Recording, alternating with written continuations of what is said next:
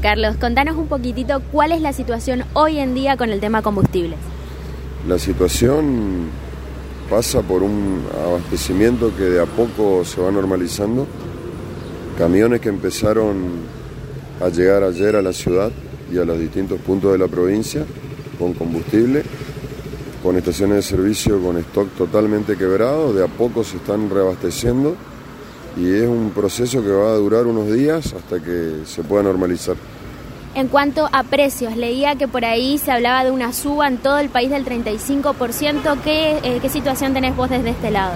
No, no nosotros no tenemos información de, de, que vaya a haber un aumento y menos de ese porcentual.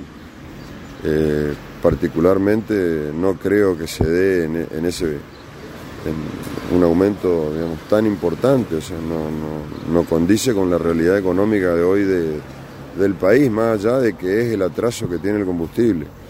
Sostengo que de darse un aumento va a ser gradual y tampoco puedo precisar a partir de cuándo. Eh, de hecho, justamente el Ministerio de Economía habló de algunas sanciones y ese tipo de cuestiones. ¿Qué opinión tenés frente a ese tema?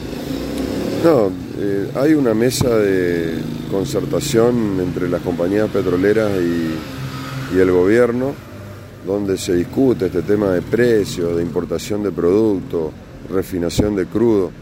El sector de las estaciones de servicio no, no integra esa mesa, con lo cual yo no puedo precisar a qué se refiere el ministro o cuáles son las ventajas impositivas o qué tipo de mecanismos recíprocos existen entre petroleras y gobierno, así que no, no, no puedo hablar del tema. Y preguntarte también por el ánimo de la gente. Este fin de semana fue muy difícil en Corrientes. ¿Cómo lo evalúas vos? ¿Se eh, desarrollaron algunos conflictos por ahí en las estaciones? Sí, sí, fue un fin de semana difícil. Eh, por sobre todo estar en, en, en, la piel de los chicos, en, en los expertos de playa.